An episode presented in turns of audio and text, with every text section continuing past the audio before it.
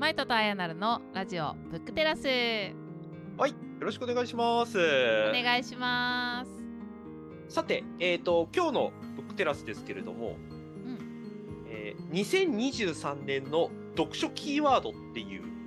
はい。話をしようかなと。ねずいぶんなんか重たく感じちゃうけど。まあ私たちなりのねブそうックテラスなりのっていうはい、感じで。はい、そうなんですよ。で、なんでこのテーマをしたかっていうと、うんあの、去年から、あよくこのブックテラスで取り上げてる本だとか、まあ、注目している本だとか、まあ、それこそ僕らが読んでる本とかを見ていると、なんか一つ共通点があるなとずっと前から思っていて、一時前まではあの物消費っていうキーワードがよく言われてたんですよ。要は何を買うかっていうことね。うん、分かりやすい話だとブランド物を買うだとかいい車を買うだとかあの例えばいい場所の家を確保するだとかまあなんかそういう話ってすごく多かったですけど最近出てる本ってどっちかというとことのことに関する本。うん例えばあのこの間の独学の地図の話でもありましたけど学びとかね。あそれこそ歴史とかもそうですよね。ものとして見えてるわけじゃないけれども確かにあるよねって。でなんとなく大事だよねとは思うけど優先順位としてそんなに高くなかった。だけどここに来てすごくそれに関する本がたくさん出てる。っていうのが最近の本の特徴だなとは思ってるんですよ。なるほどね。でもいわゆるあの今回の話でいくとこと。うん。例えば音楽業界でいうところの CD とか DVD とかのとライブに行くとの差みたいなもんだと思ってもらえればいいかな。CD とか DVD ってまあ言うても何回でも再生できるじゃん。うん。聞くことができる。だけどその音がリアリティうん。をもっと持たせたいだとか、うん。うん、もうちょっとその生の音を体感したいだとかっていう要望がすごく多いのでおそらくライブってまあちょっとコロナの前はすごく人気があった。反対に CD とか DVD って売り上げがちょっと下がってたりするので、まあ、ストリーミングとかねあのサブスクとかで聴けるからっていうのもあるけれど、だからどちらかというと,、えー、と物実際に物として目の前にあって再現可能なものじゃなくて一回その場でしか聴けなかったり体感できないかもしれないけどそれになんか身を置きたいっていうのがこと消費ってよく俗に言われていることなんです。き僕が言ったキーワードすごく重要で音って再現可能かどうかっていうとそうとは言い切れないんですよ。ーうん。物がないから、うん。うん、でその場限りのそうそう。体験みたいなのですか？うん、で音楽でいうところとそういうもの。でここをさっきの概念的な話で捉えると例えば、えー学さっき言ってた学びとか歴史だとかうん。っていうものって目に見えないからなんだかはわからないけど確かにあるよねっていうもの。だけどその起源とかを解き明かしていくと実は僕らが前提として思ってるものと多分違うよねとか。うん。それこそ絶対の正解はないけれども僕たちの解釈次第でなんか使えるものだったりするしあこれにちょっとリソース割いてみようと思えたりする。でも逆に思えなかったりするものとかも出てきたりするっていうなんか僕たちが共通認識として持ってるようで持ってないものに関していろんな本が出てるっていうのが最近の傾向かなと思ってるんですよ。へえなるほどね。うん。さすがなんかずーっと本をたくさん読んでいるからこそ見えてくるし視点ですね。まあこれ見方を変えるとうん。それに際して需要があるってことは僕たちがいかにうん。そこら辺でずっと迷ってるかっていうことだなとも思っていて、例えばあのこのブックテラスでよく取り上げているなんとかの歴史いわゆる縦軸もの？マイさんが好きなやつ、ね、そうそうそうそうそうそうそう、う。ん、あれって前提がそうじゃなかったよ。期限は違ったよっていうことをその分野別に見ていくことでなんか僕らの認識を変えていく。もしくはそうじゃなくてもいいんだよと思わせてくれる本っていう認識があるけれどもこれってなんかいやらしい見方をすると需要を喚起する本でもあるなと。本の需要というかそのジャンルの需要、ああジャンルの需要うん、例えば、えー、とこの間だいぶ前に紹介した「洋装の日本史」あの洋服の方の要素の本誌で。昔は洋装って僕たち今洋服って当たり前のように着てるけど実は日本人ってそれになれるまでにめっちゃ和服着てたとかっていうのがあの本では書かれてましたけどあの本を読んでみると実は洋装いわゆる洋服を着始めたのってここ100年ちょっとぐらいだなってことが分かるわけですね。ってことは別に洋服が当たり前じゃなくてちょっと和服着てみてもいいんじゃねって思えるたとすると和服の需要が増えるって可能性もあるみたいなことね。なるほど。生活の中で取り入れてるのが当たり前じゃなくて実は期限としてそんなに期間があの短あの長くないものだとか当たり前のように使ってるけど別にそれ当たり前の認識はみんなが勝手に取ってるだけで実はそこの、なんていうか有効性って別に証明されてるわけじゃないっていうことが分かるとああじゃあ別に A じゃなくてもいいんだな。B もやってみてもいいんだなって思えたりすると新たな需要が生まれたりするでしょ。うん。まあ、本きっかけでね、うん、新たな流行とかもね、生まれたりしますもんね。そうそうそうそう。これもまたいやらしい見方をするとそういう見方を増やしていくための本が多いっていう考え方もできちゃったりする例えばほら教あのビジネスマンなら押さえておくべきなんとかの教養みたいな本シリーズが出てるのもまあ理屈としては同じですよね。うん、うん、そうね、うん。だから教養って確かにあった方がいいよねっていう風潮があるから読んでみるけどそれはみんなが知っている知っといた方がいいよっていう需要を喚起するための本で実は知識だったりするよねって話が前流言会の時に話しましたけどなんかそういうこともある意味ことへの興味関心の高さがあるからだなって思ってたりするんですよ。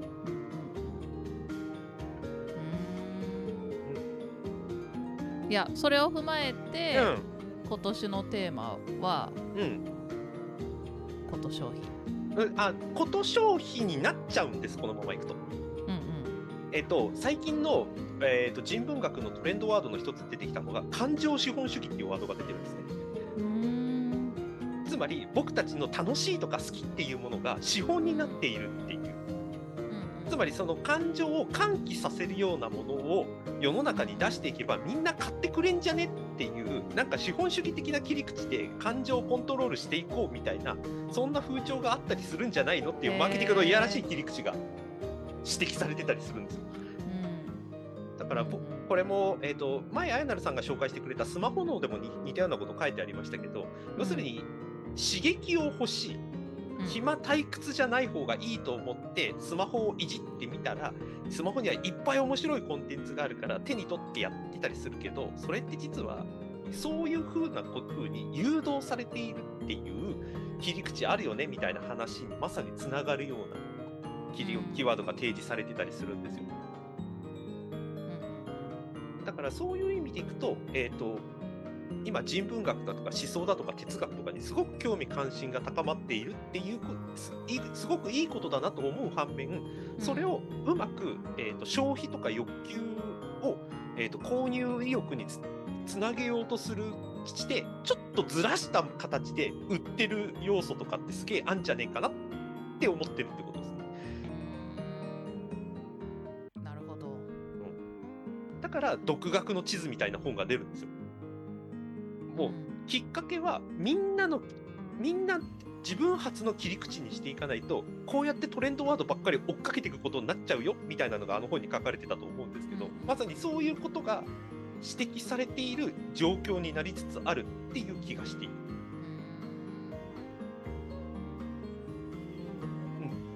うん、というわけで何ていうかなどこかの段階であ自分はちょっとこのあのみんなからこう言われてるけどこれずれてんじゃないかなとかこれなんか変だなって思った方向にちょっと舵を取っていくみたいなことをしていく必要があるんじゃないかなっていう意味でのこと消費の意味合いが今年のキーワードかな。なるほど。じゃあ。読書家的な切り口でいくと読み直しの1年かなっていう。出てる本はいろんな多分教養とか哲学だとか思想とかの本は出てるけれども、その本の言ってることをそのまんま受け取るのではなくて自分的に読むとこの言い分はちょっと自分的には馴染まないなとかあこの方向性はなんかすげえ資本主義これを通じてなんかことにたくさんお金を使いましょうみたいな方向性に誘導しようとしてんじゃないかなとかっていういろんな切り口を読み直す本をそのまま額面通り読むんじゃなくて一層読み直していくことがすごく必要になるんじゃないかなっていう意味でアンチこと消費ニアイコール読み直しの1年っていうのが今年のキーワードの感じです。読み直しね、うん、それは新しい本今までの本を読み直すってこと？新しい本をちゃんと読もうってこと？えーと、と新しい本はなんでこの本が書かれていてこんなに出てるのかっていう背景を探る意味でも読んだ方がいいっていうことと、今まで読んだ本を読み直すのは読み直してみて違った自分の変化をちゃんと認識していこうっていう意味で読み直した方がいいっていう意味ですね。だからあのこれも流言会の話になっちゃいますけど今流行ってるものをあの収集していくのってやっぱり式でしかないと思ってるんですよ。もちろんそれが無駄という意味ではなくてそれはすごく大事なことなんだけれども、ここから先必要になってくるのはやっぱり知であると。認識と認識の知である。で、その知っていうのは、えー、捉え方を自分なりに変えていかないと知の領域に行かないっていう話だと思うんですよね。うん、でそこに気づくためには何が必要かっていうと例えば違和感だとか、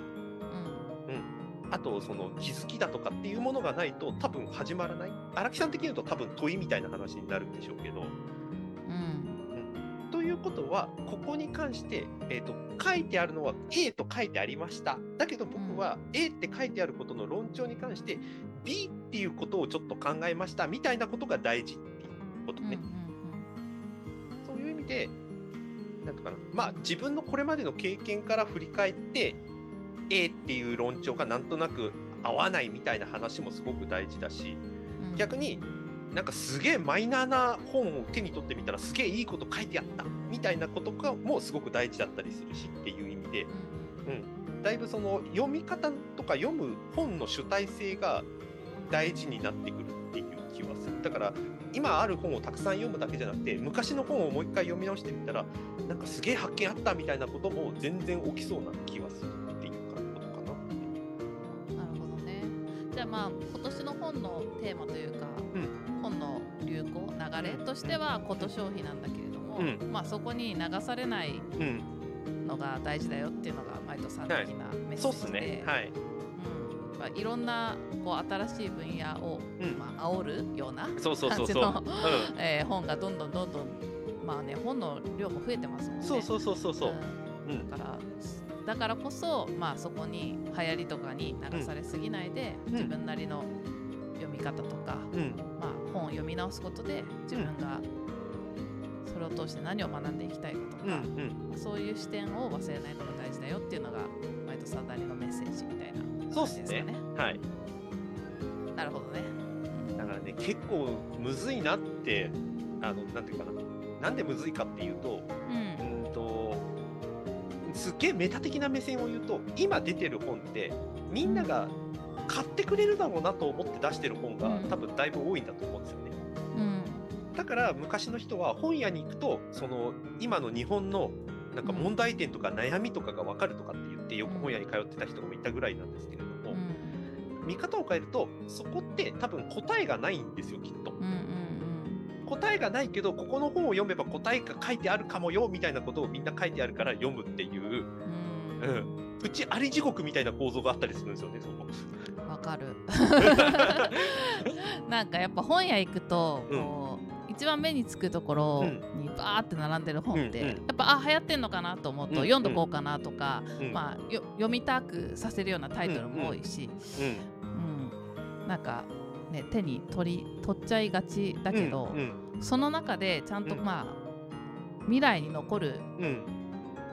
本って、うん、もう本当一握りなんだろうなって思うとなんか私の場合は過去に有名な本とか全然まだ読み切れてないものがいっぱいあるから、そっちに行った方がいいんじゃないかなっていうふうに悩む時ありますね。そこのなんか時間配分が迷う。うんうん。最近のなんか話題になってることとか問題とされてることも学びたいと思うけどでも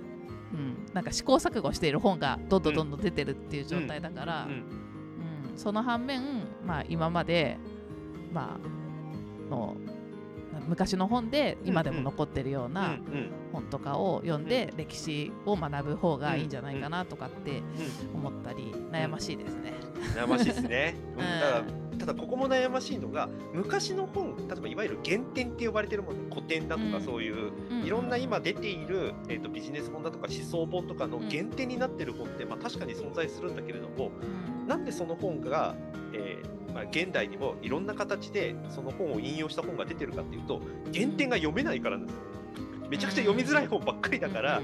うん、引用されている本がたくさん出てるのでいきなり原点に当たっても多分読めないっていう。うね。うん、なんだろう。あそこまで昔じゃなくても、うん、なんだろう。な例えば積んどくしててまだ読んでないのが失敗の本質とか、あはいはいはいはいはいはい。そう。なんかまあもうちょっと読みやすい時代の、うんうんうん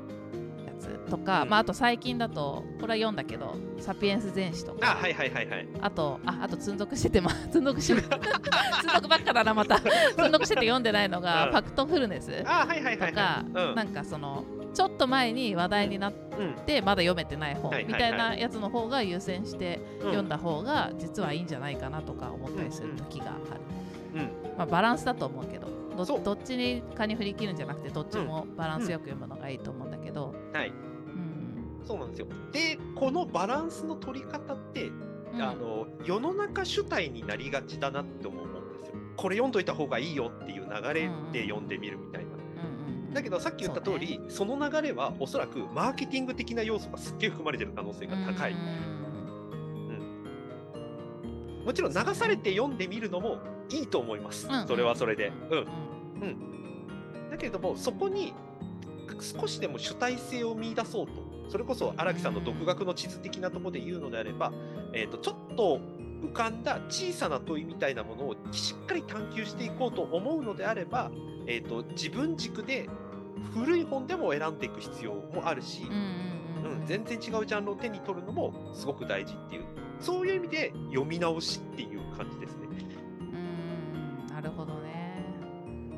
ついついねやっぱ流行ってるのをとりあえず手に取って読んでうん、で読んで終わってるって人は多い気がするな。そうそう。これ読みました、はい、っていうのを言いたいだけのために読んでるんじゃないけど。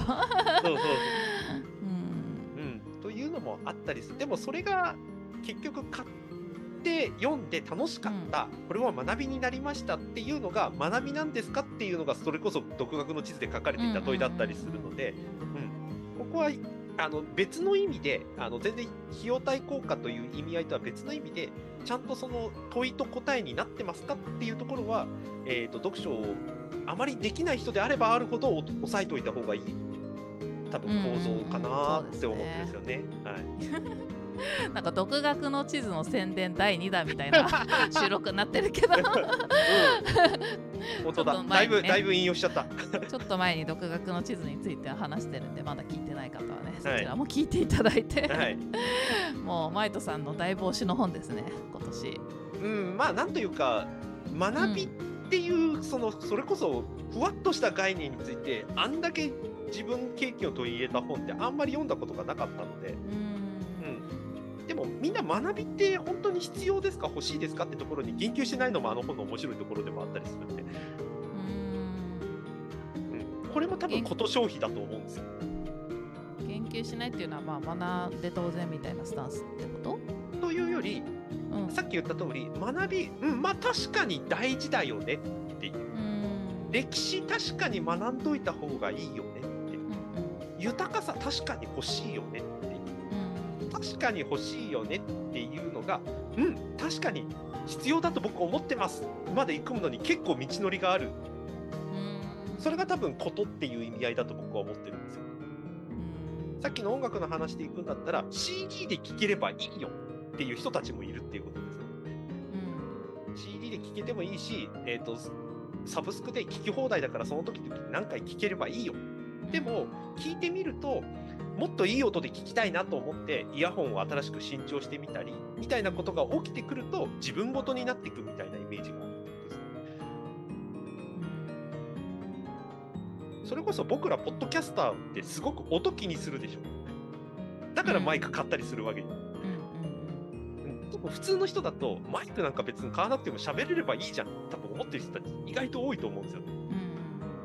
聞いてみたら分かるそのマイク使ってる人たちとマイク使わないで喋ってる人たちの音質の違いみたいなのが一回分かっちゃうと、うん、ああなんか自分の声ってなんかザラザラに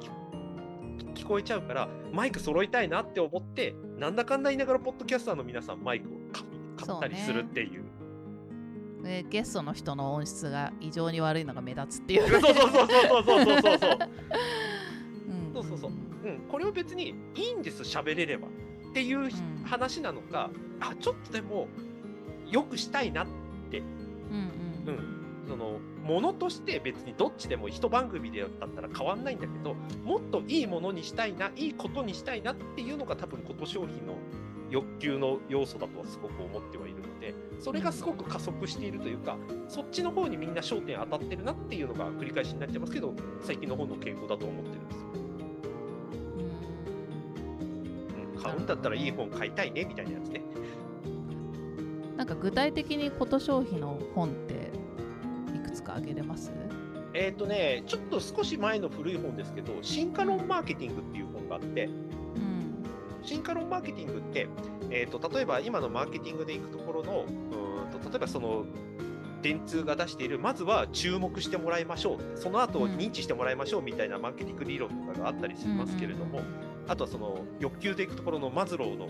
欲求理論とかとかあったりしますけど、そもそも人類の究極的な欲求って子孫を残すことか自分がその中で生き残ることかっていう究極にはその2つが生物的欲求で、そこから発生したものが実は僕たちが何か物を買ったり何かをする時の欲求の原点なんだからそこから入んないといけないよねみたいな感じから始まるマーケティング本なんですよね。だから進化論なのか。そうそうそうそうそうなんだろうと思ったら。でそこから波及してきたものを8つぐらい説明してるんですけどその中に例えば安らくもうその、それこそ心理的安全性的な見方になりますけど自分がもう危険に侵されることなくあの落ち着ける場所に行きたいみたいな欲求だとかあとは、あとはその発信をしたい僕が持っているものをみんなにもっと知ってもらいたい欲求だとかっていうそういう欲求が8つぐらい並んでたりしているんですよね。でこれの欲求ってほとんどこと商品なんですことなんですよ。物ってないんですよここに。最後に至っちゃ物語るですから。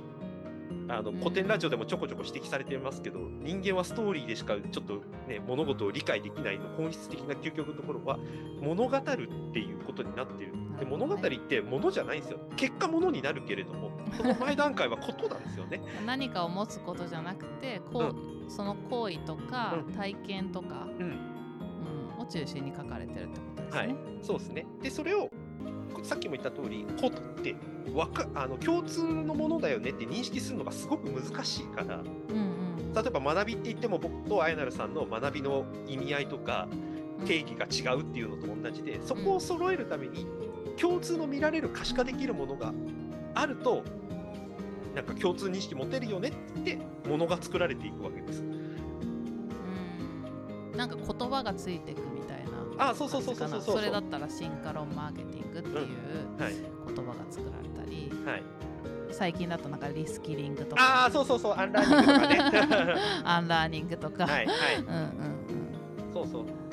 でも、ね、別に学び直そうって言えば、ねねいいだけなのにねって。言えばいいことなのにわざわざそこになんかカタカナを当てて、で共通認識を作ったり、まあ、なんだろうな私からしたらそこ共通認識ができてるっていうよりなんか余計定義があやふやになってる気もしなくもないけどまあそれはちょっと置いといて なんかそういう言葉を作ることで、まあ流行というか社会の流れみたいなのを作ってる感じはしますよね。うん、そうですねそういう意味でいくと言葉の大量量産なんですよ。これ日本語の独特なか、あの定義なんですけどこれは。日本語ってほら主語もいっぱいあるでしょ。例えば自分って言った時に私も僕も俺とか男性だったらいろんな主語が存在するけどこれ英語だったら愛でしょ？愛一つでしょ、うん。これはだから日本語の独特な構造だっていうふうに言われてますけど、まさにそういうふうに言ってること同じなんだけど新たに言葉をアップデートしていくというか、まあ、いい言い方をするとアップデート悪い言い方をすると言い換えて違うものというふうに捉えることで、あのものとして生んじゃってるっていうこと。ね。量産しちゃってるそうそうそうそうそうそうそう。でいろんなもんが出てきてこれって結局何？ってなってなるほどね、うん、まあ、だからこそ、まあ、そこに触れようとしろうとするのはいいけど、うん、振り回されないことが大事だよっていうそうっすね。ですね。はい。おそらく言ってることはみんな同じだよねって言って、うん、みんな気づくのは同じことを言ってるからっていうことなんですよ。うん、うん、同じことが違うものとして出てきちゃってるからみんな違和感を持つんです。も同じことを同じもので表現するのがめっちゃむずいっていう。これは多分言語だけではできないよねって言ってる話だと思うんですけど、うん、っていうことがすごく顕著になってきてるなっていう気がするので、なん。か改めて、まあそれは言ってる意味合いを正しく理解しようということはすごく大事だけれどもそれを理解したからといってあのそれこそ何かプラスになるかっていうとそうとは言い切れないっていう構造もあったりするなと思うので、なん。かそこら辺の、ね、読ん。だら終わりにしないっていう読み直しのなんか大切さみたいなのが今年のテーマかなっていう。うん、なるほど、はい、ありがとうございました。はい、長々と。はい喋ってしまいましたが、なんかそうそこら辺もなんか皆さんがそういう違和感を感じてるんだとしたら、なんかぜひぜひそういうのも、なんかその読書の感想とかね、それこそアウトプットとかで少し出してもらえると、それこそ会話とか対話進むんじゃないかなって気はなんとなくしてます。そうですね。この間の美子さんの質問とかもすごいあ、はいはいはい、なんか、ね、いろんなモヤモヤっとした部分とかもちょっと感想でいただけると、うん、私たちもネタが増えて そこからねまた話が広がるので、はい、嬉しいですね。はい、はい、はい、というわけでじゃあ今回の「トックテラス」ここまでですね。皆さんありがとうございました。はい。ありがとうございました。